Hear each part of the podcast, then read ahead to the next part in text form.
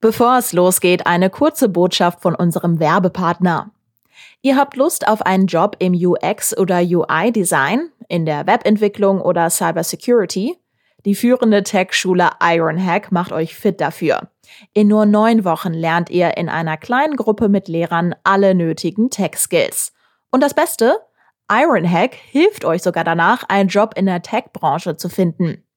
Wenn ihr arbeitssuchend oder in Kurzarbeit seid, gibt es das Ironhack Bootcamp mit einem Bildungsgutschein der Bundesagentur für Arbeit sogar kostenlos. Alle Infos findet ihr unter ironhack.com. Und jetzt geht's los mit dem Aufwacher. Also jede Uni macht da so ein bisschen ihr eigenes Ding, aber an den allermeisten Unis wird es wohl so sein, dass die Veranstaltungen, die noch nicht in Präsenz stattfinden, das werden eben diese großen sein in den Hörsälen. Studierende in NRW dürfen ab diesem Wintersemester wieder in die Uni. Einzige Bedingung, es gilt 3G. Wie das kontrolliert wird, das darf sich jede Hochschule selber überlegen. Sprechen wir drüber in dieser Folge. Bonn Aufwacher. News aus Bonn und der Region, NRW und dem Rest der Welt. Heute mit Wiebke Dumpe. Hallo zusammen, schön, dass ihr mit dabei seid. Heute am Mach was Nettes Tag. Und wenn ihr was Nettes für uns und den Aufwacher machen wollt, dann lasst uns doch ein Abo da. Das kostet nichts und ihr verpasst ab jetzt keine Aufwacherfolge mehr. Und bevor wir jetzt in unser erstes Topthema starten, bekommt ihr erstmal die wichtigsten Meldungen aus Bonn. Im früheren Spielzeugladen Puppenkönig in Bonn wird aktuell umgebaut. Dort soll auf insgesamt 1000 Quadratmetern eine Playmobil-Erlebniswelt entstehen. Wie der Betreiber des Geschäfts mitteilt, ist Playmobil Exklusivpartner des neuen Ladens. Es wird dort keine Waren von anderen Anbietern geben. Sowohl das Unter- als auch das erste Obergeschoss sollen nur dem Spielen und Erleben vorbehalten sein. Geplant seien unter anderem große Kulissen zu Themenwelten wie Polizei, Königsschloss, Weltraum und Drachen. Die Wiedereröffnung des Ladens soll spätestens am Nikolaustag erfolgen. Nur ein paar Gehminuten weiter soll in Bonn außerdem ein großes Lego-Geschäft eröffnet werden. Lego will seinen Store im Urban Soul Neubau am Hauptbahnhof aufmachen. Das Geschäft mit rund 400 Quadratmetern soll nach Informationen des Generalanzeigers noch vor Weihnachten eröffnet werden. Der neue Bonner Lego Store wird der 15. in Deutschland sein. In Nordrhein-Westfalen gibt es bislang vier, zum Beispiel in Köln und Düsseldorf. Düsseldorf. Die Sanierung der Viktoriabrücke in Bonn geht in die letzte Phase. Nun sollen die beiden Brückenhälften verbunden werden. Dafür muss die Brücke laut Tiefbauamt von Freitag, den 15. Oktober bis Dienstag, den 19. Oktober gesperrt werden. Gegen Ende des Jahres soll das seit 2016 laufende Großprojekt dann abgeschlossen sein. Während der Sperrung sollten Autofahrer den Bereich der Brücke umfahren. Umleitungen sind ausgeschildert. Die Viktoriabrücke war vor fünf Jahren so marode, dass damals keine Lastwagen über 16 Tonnen mehr darüber fahren durften. Im Frühjahr 2016 begann dann die Sanierung der Stahlkonstruktion. So wurde erst die eine, dann die andere Seite der Brücke ersetzt, so dass Autos die ganze Zeit über jeweils ein einspurig darüber fahren konnten. Bei einer Auseinandersetzung im Hofgarten in Bonn sind am Freitagabend vier Männer verletzt worden. Wie die Polizei erst Anfang dieser Woche mitteilte, waren am späten Abend vier Heranwachsende von etwa 15 jungen Männern mit Schlägen und Tritten attackiert und verletzt worden. Jetzt sucht die Polizei nach Zeugen. Die vier Männer im Alter von 19 und 20 Jahren waren die Straße am Hofgarten in Richtung Kaiserplatz entlang gegangen, als sie aus einer Gruppe heraus nach Zigaretten gefragt wurden. Als ein 19-Jähriger dem Fragesteller eine Zigarettenschachtel hinhielt, soll dieser versucht haben, die Schachtel zu stehlen. Es entwickelte sich ein Handgemenge zwischen den beiden Gruppen. Die Polizei leitete eine Fahndung ein, konnte die Verdächtigen aber bislang nicht antreffen. Am Hofgarten gibt es zwar eine Überwachungskamera, aber die Tat soll außerhalb davon passiert sein. Die Ermittler überprüfen jetzt, ob die Verdächtigen möglicherweise davor oder danach aufgezeichnet wurden.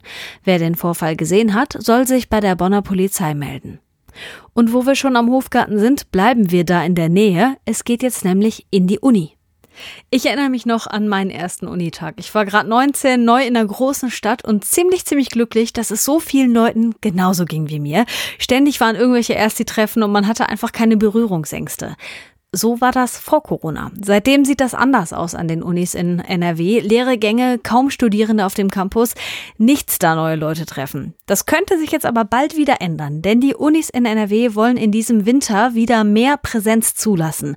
Wie das Ganze ablaufen soll, das bespreche ich mit Kirsten Bialdiger. Sie ist Chefkorrespondentin für die Landespolitik bei der Rheinischen Post und jetzt zu Gast im Aufwacher. Hallo Kirsten. Hallo. Wenn man das so hört, wird das jetzt so ein ganz normales Wintersemester wie vor Corona? Ach, leider nein.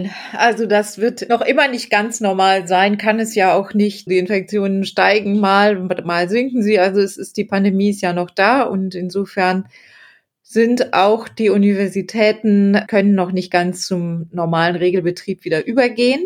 Aber, und das ist die gute Nachricht, bis zu zwei Drittel der Veranstaltungen sollen wieder in Präsenz stattfinden. Und die großen Vorlesungen, bei denen wird es dann so sein, dass sie weiter online oder in Hybridmodellen stattfinden, ne? Ja, hm. Ganz überwiegend. Also jede Uni macht da so ein bisschen ihr eigenes Ding und ähm, es ist schwierig, da landesweite Aussagen zu treffen. Aber an den allermeisten Unis wird es wohl so sein, dass die Veranstaltungen, die noch nicht in Präsenz stattfinden, das werden eben diese großen sein in den Hörsälen, mhm. wo dann auch die Gänge voll waren. Diese große Auflage, die einzige, die es gibt, ist ja, dass es 3G ist und dass es da irgendwie Konzepte gibt. Vor ein paar Wochen haben wir im Aufwacher schon mal mit dir gesprochen und da hast du gesagt, dass diese 3G-Regel viele Unis vor Probleme stellen könnte, weil das einfach zu aufwendig ist, das zu kontrollieren, aber auch wirklich alle Studierenden entweder genesen, geimpft oder getestet sind. Wie würdest du das einschätzen? Wie ist die Lage jetzt? Ja, das ist tatsächlich so, dass die Landesrektorenkonferenz da ja schon im Vorfeld auch bei uns gewarnt hat und gesagt hat, das können wir wirklich nicht garantieren. Dann kommt es zu langen Schlangen vor den Hörsälen unter Umständen.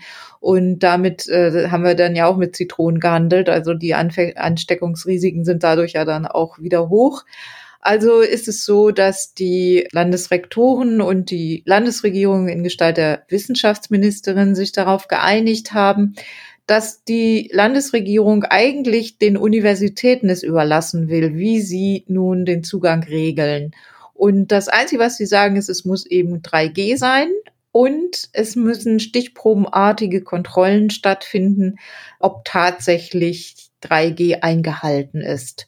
Und wie diese Dinge jetzt gewährleistet werden können, da hat sich jede Uni in den vergangenen Wochen ihre Gedanken gemacht und das Ergebnis sind tatsächlich 20 verschiedene Modelle in Nordrhein-Westfalen, wie der Zugang in den Universitäten in Pandemiezeiten jetzt geregelt werden kann. Wahnsinn, also ein bunter Flickenteppich. Können wir da mal ein paar rausgreifen? Also vielleicht hast du so ein paar Unis als Beispiele, wo was wie gilt und wie das organisiert wird?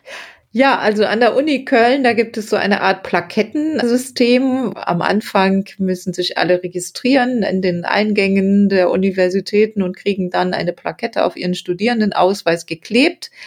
Andere machen das ein bisschen, sie nehmen das Boarding-System an den Flughäfen zum Vorbild und machen so eine so richtige Registrierungen offenbar auch digital. Also jede Uni hat ihr ganz eigenes ausgeklügeltes System.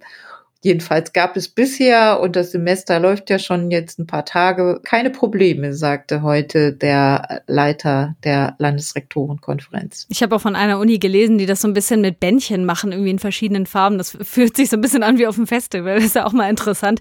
Du hast sie gerade schon angesprochen, die Landesrektorenkonferenz. Wie stehen die denn dazu, dass jetzt an den Unis endlich wieder was los sein wird? Ja, die sagen natürlich, sie sind froh darüber. Das sagte auch die Ministerin. Es ist ja nicht nur ein Studium, soll ja nicht nur darin bestehen, dass man sich das Wissen zu Hause reinzieht und äh, allein mit seinem Laptop ist, sondern das ist ja eine Lebensphase, die unglaublich wichtig ist. Wenn ich mich richtig erinnere, hat auch die äh, Wissenschaftsministerin ihren Mann an der Uni kennengelernt. Also sie weiß, wovon sie spricht. Ja, und da sind alle sehr froh, aber sie sagen eben auch, äh, es wird noch nicht so die Normalität wieder herrschen. Und ganz ehrlich, also wenn ich mich umhöre unter Studierenden, dann gibt es doch tatsächlich auch einige Fachrichtungen, die nicht so viel Präsenz planen. Also es gibt durchaus immer noch Studiengänge, da sind die Präsenzveranstaltungen rar gesät. Ja, ich könnte mir vorstellen, dass es für die Unis ja auch ein bisschen schwierig ist, ist abzuwägen zwischen Sicherheit und ähm, wir lassen wieder studentisches Leben zu, weil man ja immer alle Seiten mitsehen muss. Also einmal, dass es natürlich auch Konsequenzen hat, wenn man eben nicht in diesen Austausch gehen kann und nicht mit Leuten sich unterhalten kann über das, was man da lernt und Freunde oder vielleicht auch Partner und Partnerin treffen kann und halt eben der, der Corona-Schutz. Ja, das, da hast du sicher recht. Aber auf der anderen Seite muss man sehen, was in anderen Bereichen des Lebens schon des öffentlichen Lebens schon wieder möglich ist. Also wir sprechen von Partys in Clubs ohne Maske, ohne PCR-Test. Äh, wir sprechen von voll gefüllten Fußballstadien mit den entsprechend gefüllten Straßenbahnen. Also ich finde, dass mit den Studenten ähm, recht streng umgegangen wird und ich beschleicht da immer so ein bisschen der Verdacht, dass auch also nicht alle Professoren stellen sich gerne vor ein Erstsemester und halten ihre Grundstudiumsvorlesungen zum 20. Mal ab, dass es manchen da auch entgegenkommt, wenn sie weiterhin den Studierenden sagen können, ladet das mal schön hoch und dann guckt euch das mal an und sie diese Zeit sich sparen können. Also ich glaube, da muss man in den nächsten Tagen und Wochen doch noch mal genau nachschauen, die Rede war ja von bis zu zwei Dritteln Präsenz, ähm, wie viel es dann am Ende tatsächlich ist. Und ich hoffe, dass ich positiv überrascht werde.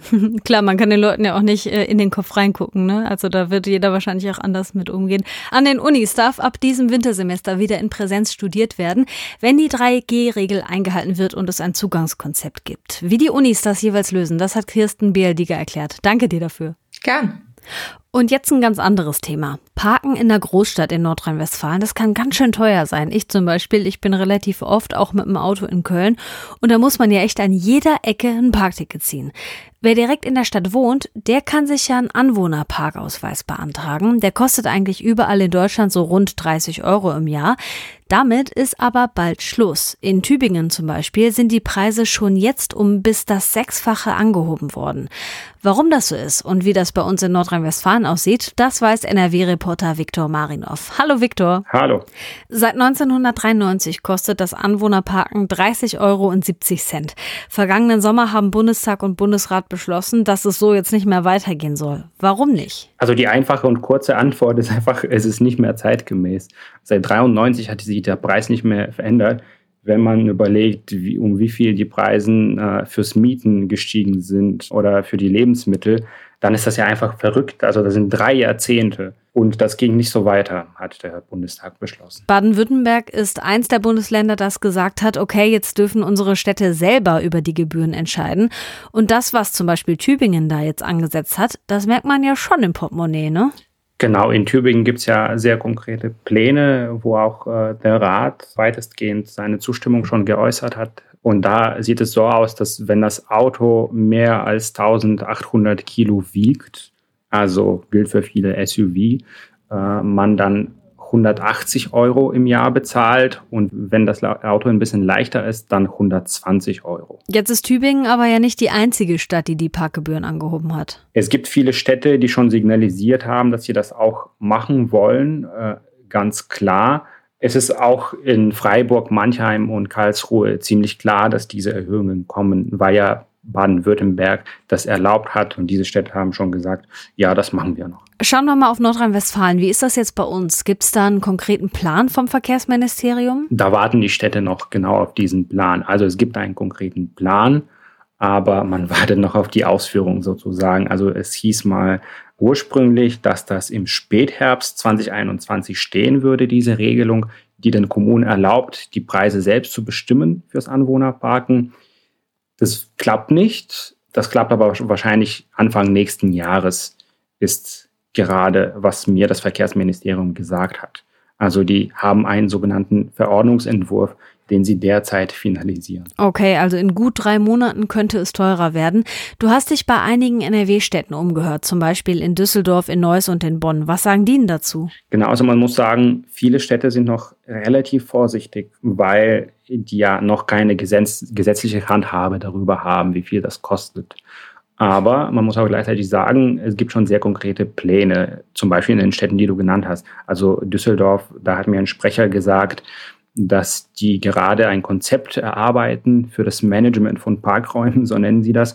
Und da wird auch die Erhöhung der Parkgebühren thematisiert. Und der hat mir auch gesagt, es kann auch sein, dass es da auch in Tübingen davon abhängt, wie groß das Auto ist oder wie schwer das ist. Also SUV-Fahrer können theoretisch mehr zahlen. In Neuss ist es so, dass die Stadt sagt, wir erhöhen äh, die Parkgebühren wahrscheinlich schon, aber nicht für SUV. Also die sagen, wir wollen jetzt nicht äh, verschiedene Fahrer unterschiedlich behandeln und dafür haben wir auch gar keine Rechtsgrundlage. Aber teurer wird es wahrscheinlich schon werden. Und in Bonn heißt es auch, dass die warten auf die, auf die Regelung äh, vom Verkehrsministerium. Aber die sagen auch gleichzeitig, äh, dass sie sich schon freuen über diese Entscheidung im vom Bundestag im Jahr 2020. Und die sagen, es gibt uns schon die Chance, die Gebühren neu zu gestalten, was man ja zwischen den Zeilen relativ klar lesen kann als, ja, wir wollen das machen, aber wir warten noch. Ja, ich kann mir auch vorstellen, dass es in der Politik da auch recht unterschiedliche Meinungen zu gibt. Die einen, die das gut finden natürlich und die anderen, die das eher nicht so gut finden. Was sagen die verschiedenen Parteien dazu? Also das ist ganz interessant. Es gibt eigentlich relativ breiten Konsens darüber, dass diese Gebühr nicht mehr zeitgemäß ist. Also das sehen Politiker aller Parteien so, dass dieser Preis, der sich seit drei Jahrzehnten nicht geändert hat, jetzt mal geändert werden könnte, aber vielleicht nicht muss. Die sagen, die Kommunen sollen das aber selber entscheiden dürfen. Also die freuen sich, dass es diese Möglichkeit gibt. Ähm, die CDU sagt da aber allerdings, dass man so eine Debatte wie in Tübingen äh, über die Größe der Autos nicht führen sollte. Die sagen, es macht keinen Unterschied, ob wir jetzt über ein SUV reden oder um ein normales, in Anführungszeichen, Pkw. Und das findet auch die SPD so. Die sagen aber ganz klar, dass die Gebühren aus der Zeit gefallen sind fürs Anwohnerparken. Ein bisschen weiter gehen die Grünen Sie sagen ganz klar, wir würden höhere Gebühren begrüßen, auch für SUV. Die sagen, die Autos werden immer größer, immer breiter und da gibt es auch Studien, die das nachweisen. Und die sagen, es ist einfach völlig legitim, wenn die Kommunen dieser Entwicklung des immer größer werdenden Autos auch finanziell entgegenwirken wollen. In welchen Städten wie viel Geld bezahlt werden muss und ob die Größe des Autos wirklich einen Unterschied macht, das steht noch nicht fest. Was aber klar ist, einige NRW-Städte, die wollen Anwohnerparken ab dem nächsten Jahr teurer machen. NRW-Reporter Viktor Marinov hatte die Infos. Danke dir. Danke dir. Und das hier könnt ihr heute auch noch im Blick behalten. Heute kommt das auffällige Gerüst am Nordturm des Kölner Doms weg. Das ist das erste Mal seit zehn Jahren, dass man den Dom so sehen wird. Um das 30 Meter hohe Gerüst abzubauen, wurde schon am Montag ein Spezialkran aufgebaut. Der steht vor der Domplatte, weil er zu schwer ist, um auf ihr draufzustehen. Mit dem Kran wird das Gerüst jetzt schrittweise abgebaut und auf dem Roncalli-Platz neben dem Dom zerlegt. In den nächsten Jahren muss dann noch eine weitere Seite des Turms Museums restauriert werden. Die dafür nötigen Gerüste, die werden aber frühestens übernächstes Jahr angebracht. Am Amtsgericht Düsseldorf wird heute das Urteil gegen einen Fußballer erwartet, der einen Schiedsrichter lebensgefährlich verletzt haben soll. Das Gericht wirft dem 24-Jährigen vor, dass er bei einem Spiel des Grater SV im September vergangenen Jahres auf den Schiedsrichter losgegangen war, um sich zu rächen. Der hatte ihm nämlich wohl nach mehreren Fouls die gelb-rote Karte gezeigt. Laut Anklage wird dem Spieler schwere Körperverletzung vorgeworfen. Wenn das Gericht ihn schuldig spricht, drohen zwischen sechs Monaten und zehn Jahren Gefängnis. Und hier kommt noch ein herbstlich durchwachsenes Wetter. Der Tag startet mit Wolken am Himmel, teilweise ist noch leichter Regen dabei. Mittags kommt auch mal die Sonne durch, aber am Abend kommt von Westen her neuer Regen dazu. Das Ganze bei 15 bis 19 Grad, in höheren Lagen nur 12, da kann es dann auch Sturm geben. Morgen dann wieder bewölkt und teilweise nass. Am Abend können die Schauer auch was heftiger ausfallen. Im Norden von NRW müsst ihr mit einzelnen Gewittern rechnen und es wird ein bisschen kühler, maximal 15 Grad sind drin. Das war der Aufwacher am Dienstag. Übrigens, wir freuen uns immer über Nachrichten von euch. Wenn ihr Lob, Anregungen, Kritik oder auch Themenwünsche für uns habt, dann schickt uns doch einfach mal eine Mail an aufwacher.rp-online.de. Mein Name ist Wiebke Dumpe und ich sage Tschüss, bis zum nächsten Mal. Mehr Nachrichten aus Bonn und der Region gibt's jederzeit beim Generalanzeiger. Schaut vorbei auf ga.de.